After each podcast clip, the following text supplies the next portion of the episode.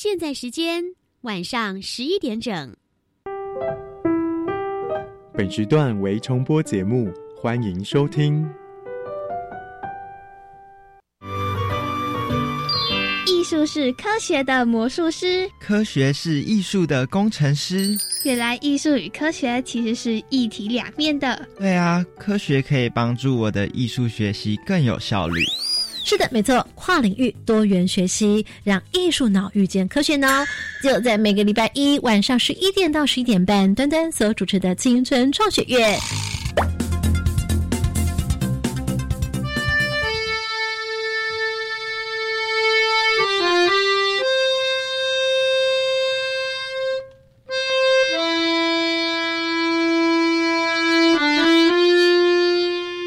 嗨，同学们，晚安！时间又来到了礼拜一晚上十一点钟，端端所主持的清晨创学院。这节目一开始哦，同学们所听到的这乐器的演奏，你晓得是什么乐器吗？或许你可能猜得出来，但你晓得这么美妙、这么浪漫的乐音呢？它到底是什么样的发声的原理？跟科学有什么样的关系？科学又怎么样的来影响它的乐器演奏技巧呢？我们今天为大家来介绍这项乐器呢，就要特别来邀请到非常厉害演奏这个乐器的团体，他们是呢在全国学生音乐比赛当中获得非常多次，都是蝉联的全国特优第一名的队伍，来自是慧文乐队。大家好，我们是台中市慧文乐队，耶！研究的主角来告诉大家，刚刚你们所演奏的乐器是什么乐器呢？手风琴。没错，手风琴。同学们可能会想说，那哪一种手风琴呢？录制当中，今天我们为大家介绍的是，一般很多同学可能在乐队里面会看到的合奏型的这种手风琴。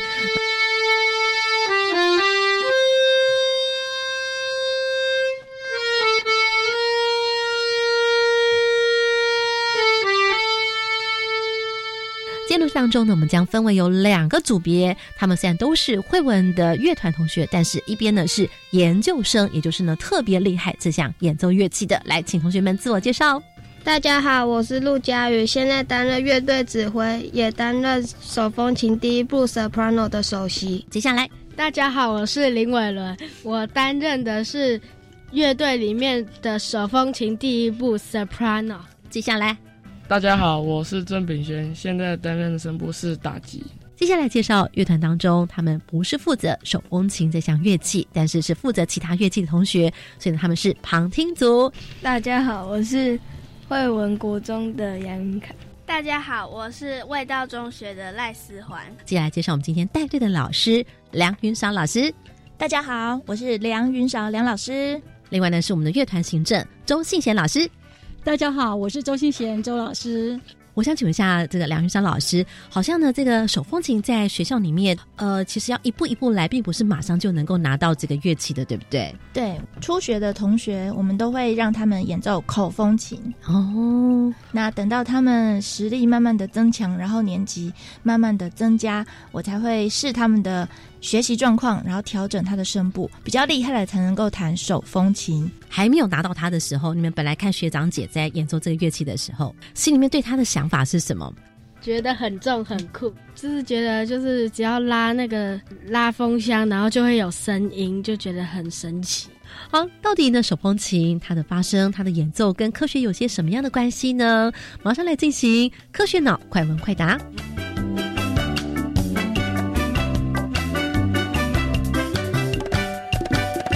边的是研究组，一边的是旁听组。可是哪一个组别可以完胜我们的快问快答呢？难道研究组就比较厉害吗？不一定哦。录事当中的研究主角还有旁听同学，请准备喽，拉长你的小耳朵。首先第一道题目，我们请老师请出题。手风琴跟管风琴是由哪个乐器演变而来的呢？一、钢琴；二、声。请作答。一。哎。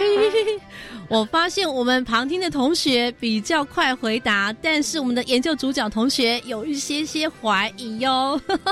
这时候答案是如何呢？来，我们请梁老师请解答。答案是二。同学们，大家一起说，答案是三。这一段 吗？好尴尬，一定要答对。好的，我们的研究主角现在感觉好像很懊恼，是不是？维伦，你刚刚在说什么？很尴尬，为什么？因为怕答错，因为你是研究主角，对不对？对啊。那这我们就来请梁云韶老师来帮我们解答，为什么是笙呢？手风琴呢，跟管风琴，它们都有簧片。那这个簧片是属于自由簧片，也就是说每一个音它都有簧片，单独独立的簧片。那钢琴呢，它是击弦乐器，它其实里面是弦，然后透过琴锤敲击发出声音，所以两者的发声构造是完全不一样。那所以手风琴跟管风琴呢，它是由声。中国这个乐器演变而来，中国的笙这个乐器，它就是一个自由簧的最古老的一个乐器，所以三者它们发出来的声音都有同样有一种高频的这种簧片乐器特有的声响，所以大家不要被搞混喽。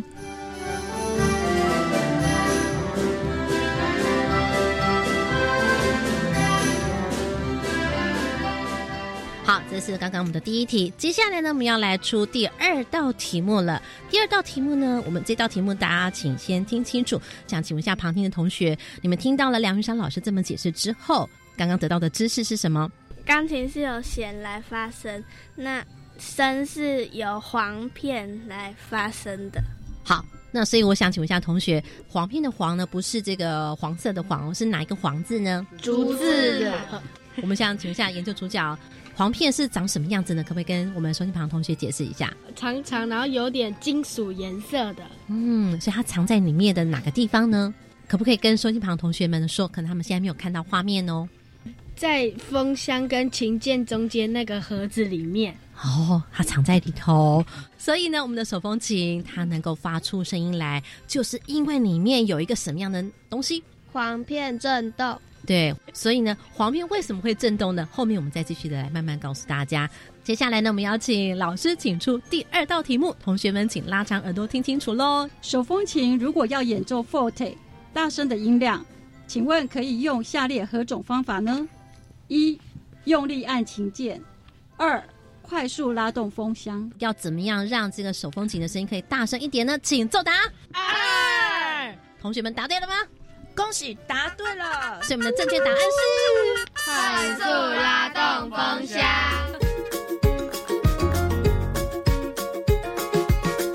我们请问一下旁听同学，为什么你们能够正确的猜出来呢？你们刚刚在想什么？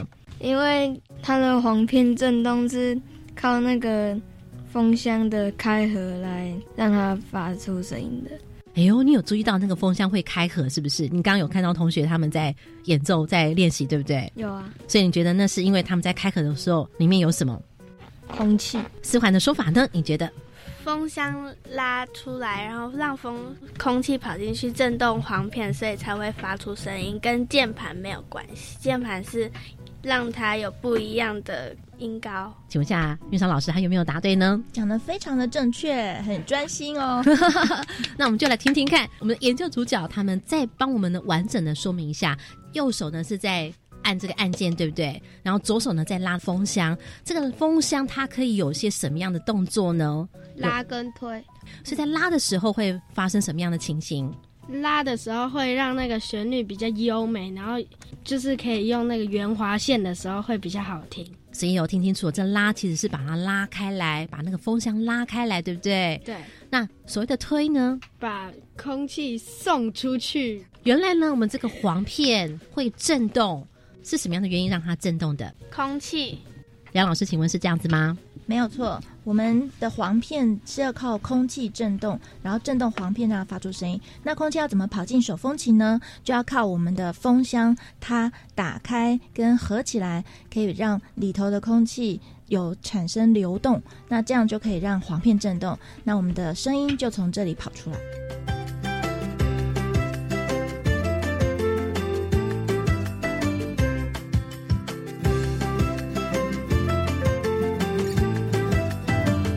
在这回呢录制当中，我还特别拜托了我们这个手风琴非常厉害的佳云呢，先把他的手风琴给我们的这位旁听的同学，也就是思环，让他呢现在呢肩膀上就架上了这个手风琴。今天呢，他要来体验一下手风琴如果演奏的时候会有什么样的声音呢？思环本身好像就会弹一点钢琴嘛，对不对？对。那现在有没有觉得很兴奋的感觉？有。那我们请佳瑜来担任小老师，你告诉一下这个思环，他的这个风箱应该要怎么样做动作？先拉，然后四个小节之后再推。好，你要告诉他要往哪里拉。我们的四环已经把他的手呢，他的左手。放在风箱旁边的那个环扣上面扣着，对不对？所以他待会要透过他的手的推拉，来让这个风箱有开跟合的动作。思环，你现在听懂吗？你的左手应该怎么样？拉开，要拉开哦。好，我们来听听看哦。我们的思环第一次体验手风琴弹奏小星星。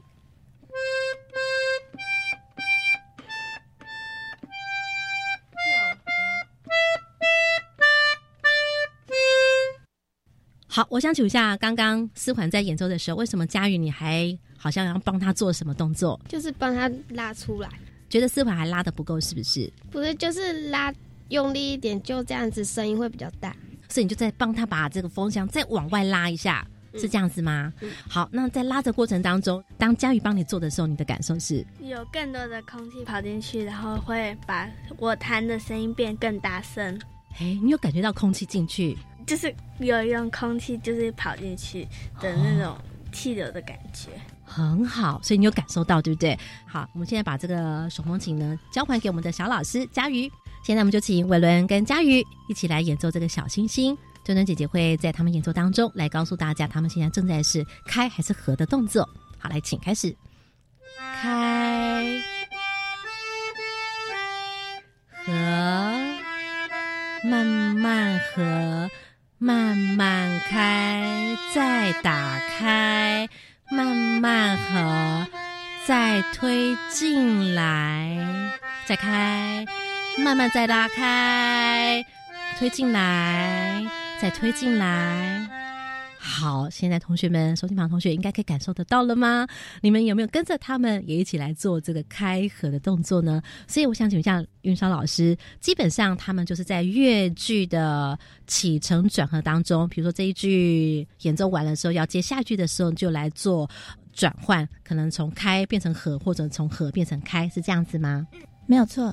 因为手风琴的风箱其实就像我们人的呼吸一样，就像演奏小提琴，它的弓拉跟上弓跟下弓原理是相同的，所以手风琴的这个换气、呼吸、大小声，还有要表现它的音色，很多时候都是要端靠我们的风箱来做进行，所以它很重要。好的，那现在我们听到了同学们的示范之后，不知道旁听同学有没有什么样的好奇的问题呢？我就是不知道手打开又合起来，这样会不会很酸？袁凯同学呢？看到我们同学又开又合的手，会不会很酸呢？有人回答一下。一开始的时候会很酸，只是后面的时候就习惯，就会觉得说其实没有以前那么酸。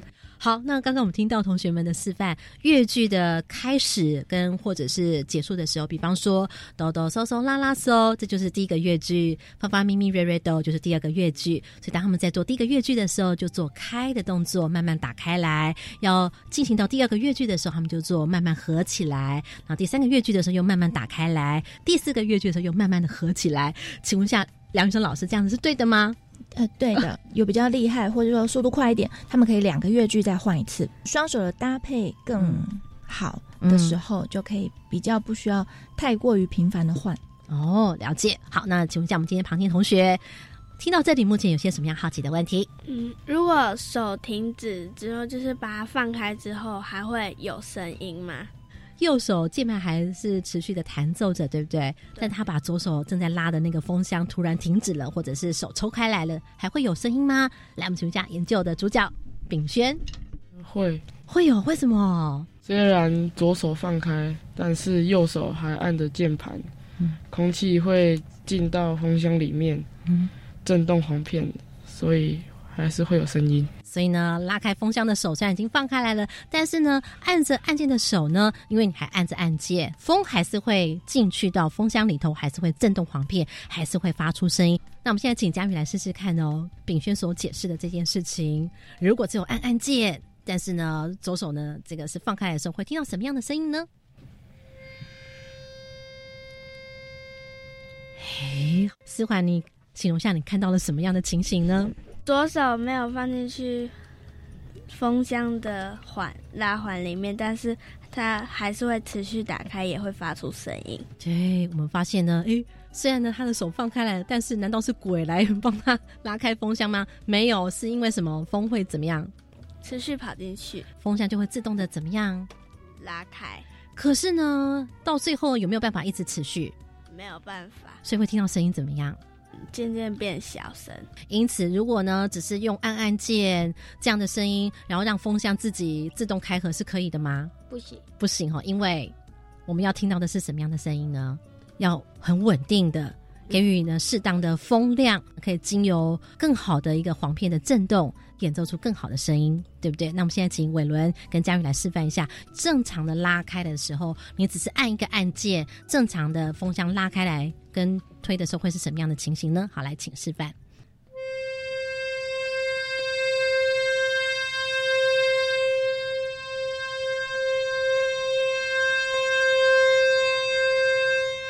好，那再做一次刚刚我们只有按按键，但是呢不动这个风箱的时候的声音，再听一次哦。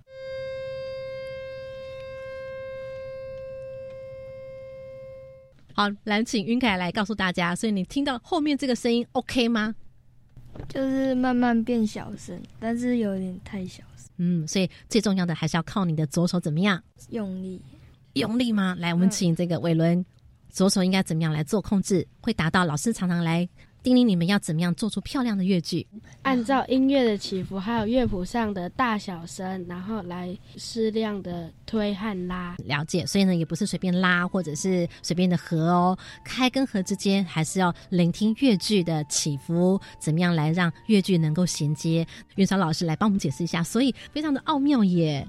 因为刚刚同学们都已经了解到簧片很重要，而且呢，这个振动体呢，其实就是。振动体是簧片，它是透过空气来让它振动。那我们每一个按键，它下面对应的会是两个簧片。那这两个簧片在还没有拉动风箱的时候，它们是完全密闭，它会有一个像一个橡皮贴布这样，就是有一个软塞会把它盖住。在每个按键的后面有一条音管，是不是？每个按键后面它有一个。导管，然后牵引着两个簧片。嗯，那这两个簧片它没有按的时候，它是盖住的，所以它有个塞子，对不对？对，一个薄薄的一小片，像就是一小小片的，像不织布，就是看它的材质。嗯，然后如果按下去的时候，那个那个软塞会打开，那塞盖打开就让空气进去，那进去之后簧片才会震动。所以如果没有拉动风箱的情况下，嗯，有按琴键，那因为它盖子打开，所以我们环境当中微弱的空气还是能够流动进去。嗯，那只是说这一个气流是非常不稳定、微弱，所以声音会比较不清楚。那所以还是要靠我们的风箱供应稳定的气流，才能够让簧片稳定的震动。然后在演奏乐曲的时候，每一个簧片都能够稳定的震动，然后会发出我们想要的音色。所以就说，我们的这个左手，它是一个很重要的助力。没错，就说我们虽然有风进去，但是左手你的推跟拉做的漂不漂亮，能不能够让它推的更漂亮，演奏出来更漂亮，这是非常重要的一个关键。对，嗯，所以你都会怎么样训练同学们？都会叮咛他们什么呢？其实一开始手风琴我们都会做音阶练习，那他们在透过音阶练习的时候，能够好好的掌控他的左手的风箱拉开跟推。因为我刚刚提到每一个音有两个按键，所以拉开跟推是。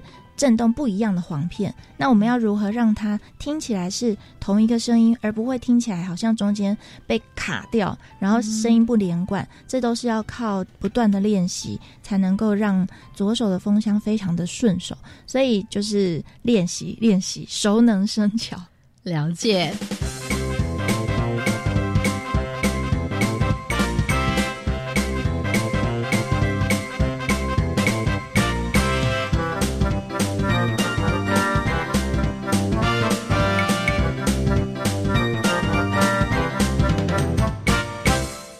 节目中，那么今天特别来邀请到是台中会文乐团的同学，还有老师，还有我们旁听同学一起来参与我们的这个快问快答，了解手风琴到底发生的原因到底是如何。所以我想请问一下云山老师，手风琴它在开始到现在来的一个演化，到底是怎么样的变化呢？手风琴呢，距离现在其实它历史很短，嗯，还不到两百年，近两百年的时间。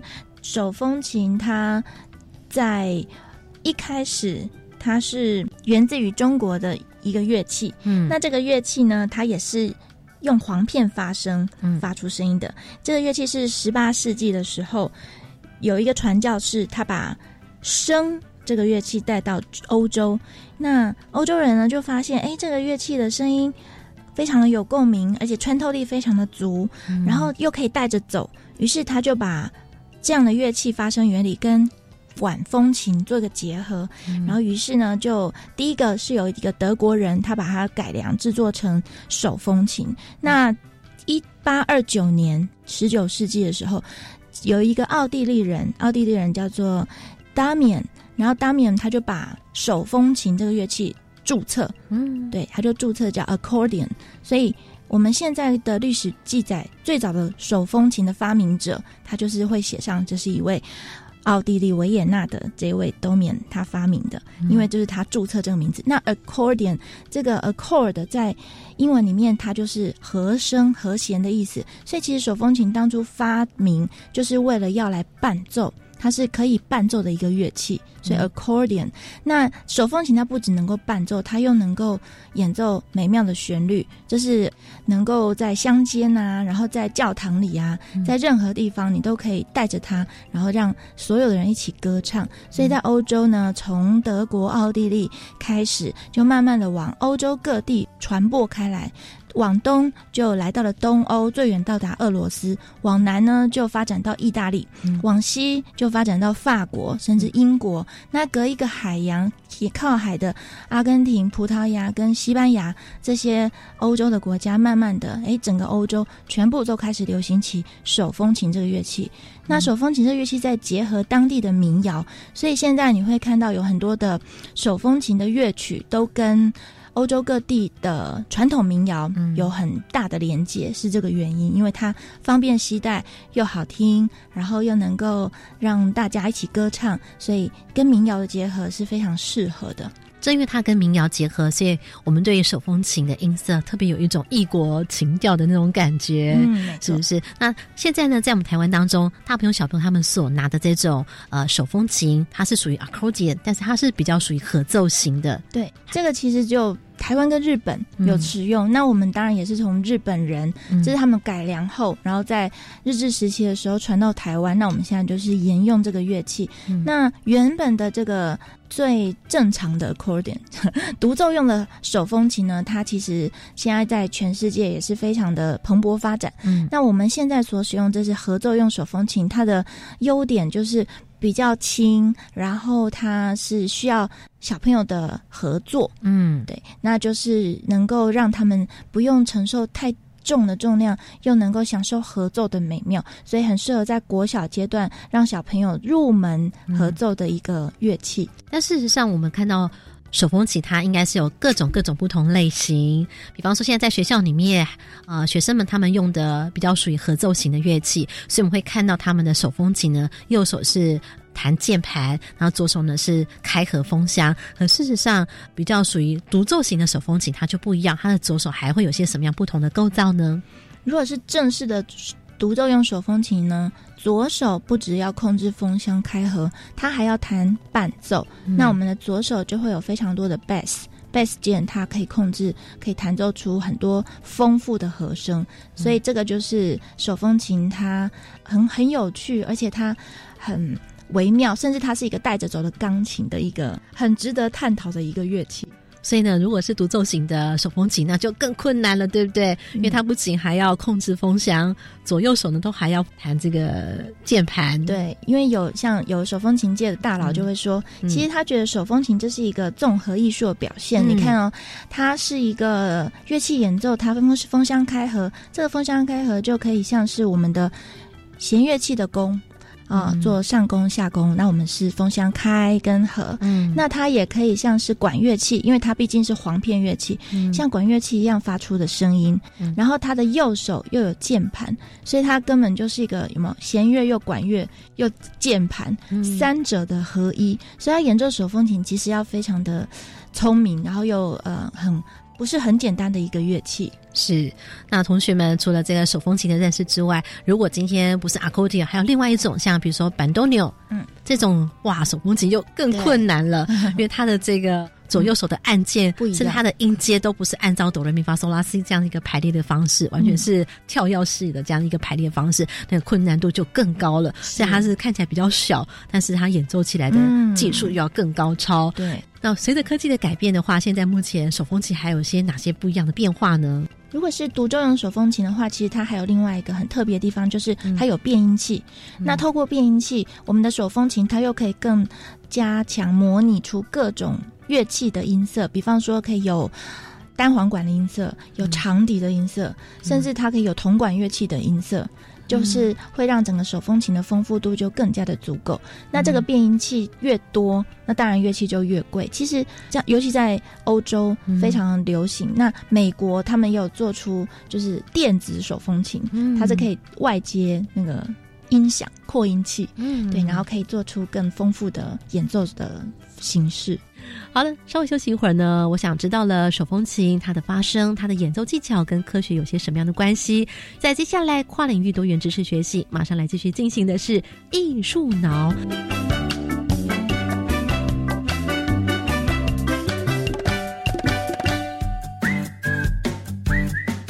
嘿嘿，我以为艺术是很感性的。对啊，我本来觉得科学是理性的。哇，原来艺术的真相是可以理性分析的。